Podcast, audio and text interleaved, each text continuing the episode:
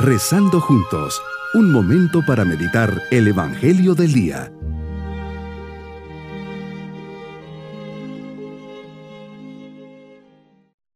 Qué alegría poder saludarles en este día domingo de la quinta semana de Pascua. Nos alegramos con la resurrección del Señor y nos unimos para compartir en familia este día. Bajo la mirada llena de amor de Dios, le decimos, Creo en ti, Señor, creo que eres mi Dios y mi todo. Confío en ti y sé que nunca me defraudarás. Te amo porque no puedo hacer nada menos que ello, darte mi vida y mi corazón.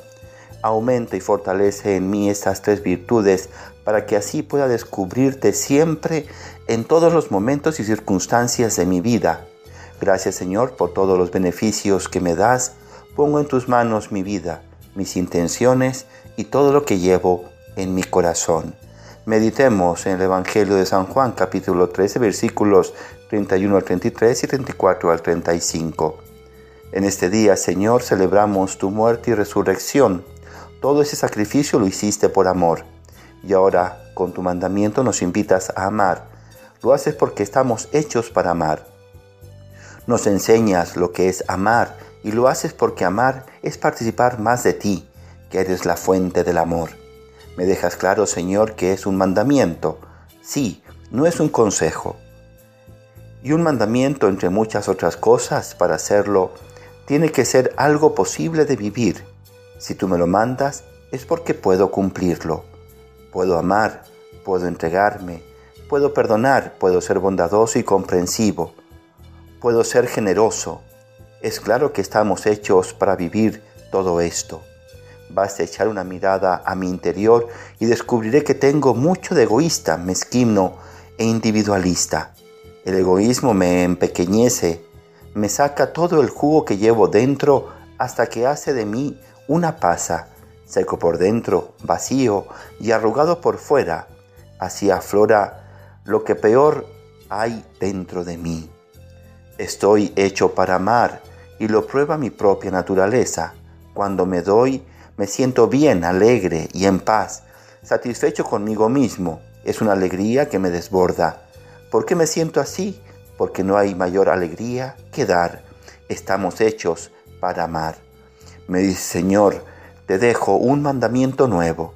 ¿Por qué lo calificas como nuevo si ya venía en el Antiguo Testamento?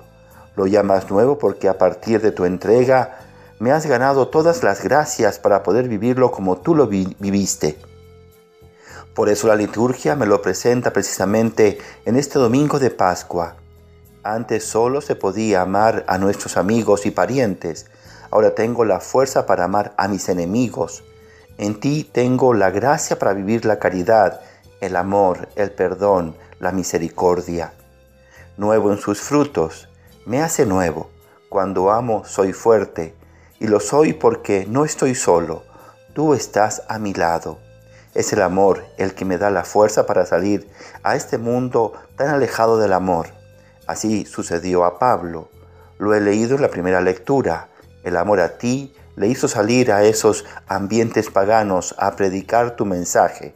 También el amor me da fuerza para salir al mundo, no siempre favorable. Pero, ¿qué es el amor? Estoy hablando de ello y no todos hablan de lo mismo, con el mismo lenguaje. ¿Cuántos crímenes se hacen hoy día en nombre del amor? ¿Cuántos atropellos se cometen enarbolando la bandera del amor? Por amor hay que dejar que el otro haga lo que quiera.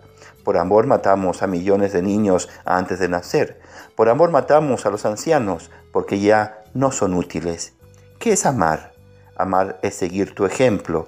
Eres quien me revela qué es amar. Amaos los unos a los otros como yo los he amado. No dudas en ponerte como ejemplo. Amar es darme a todos, los unos a los otros, pero hasta qué límite, como yo os he amado. Me dices, el límite del amor cristiano es precisamente no tener límite, es amar en una entrega sin límites, total hasta la última gota como tú lo hiciste. Mi propósito en este día es ofrecer un saludo, un regalo lleno de cariño a la persona que esté muy alejada de mí. Mis queridos niños, en este día Jesús nos anuncia lo que tendrá que sufrir y nos deja el gran mandamiento, el mandamiento del amor. Les doy un mandamiento nuevo, que se amen los unos a los otros como yo los he amado. Y por este amor reconocerán todos que ustedes son mis discípulos, nos dice. Formemos un corazón grande y generoso para que siempre, al salir del encuentro de los demás y ayudarles, encontremos en ellos el rostro de Cristo. Y nos vamos con la bendición del Señor. Y la bendición de Dios Todopoderoso, Padre, Hijo y Espíritu Santo, descienda sobre todos ustedes. Bonito día.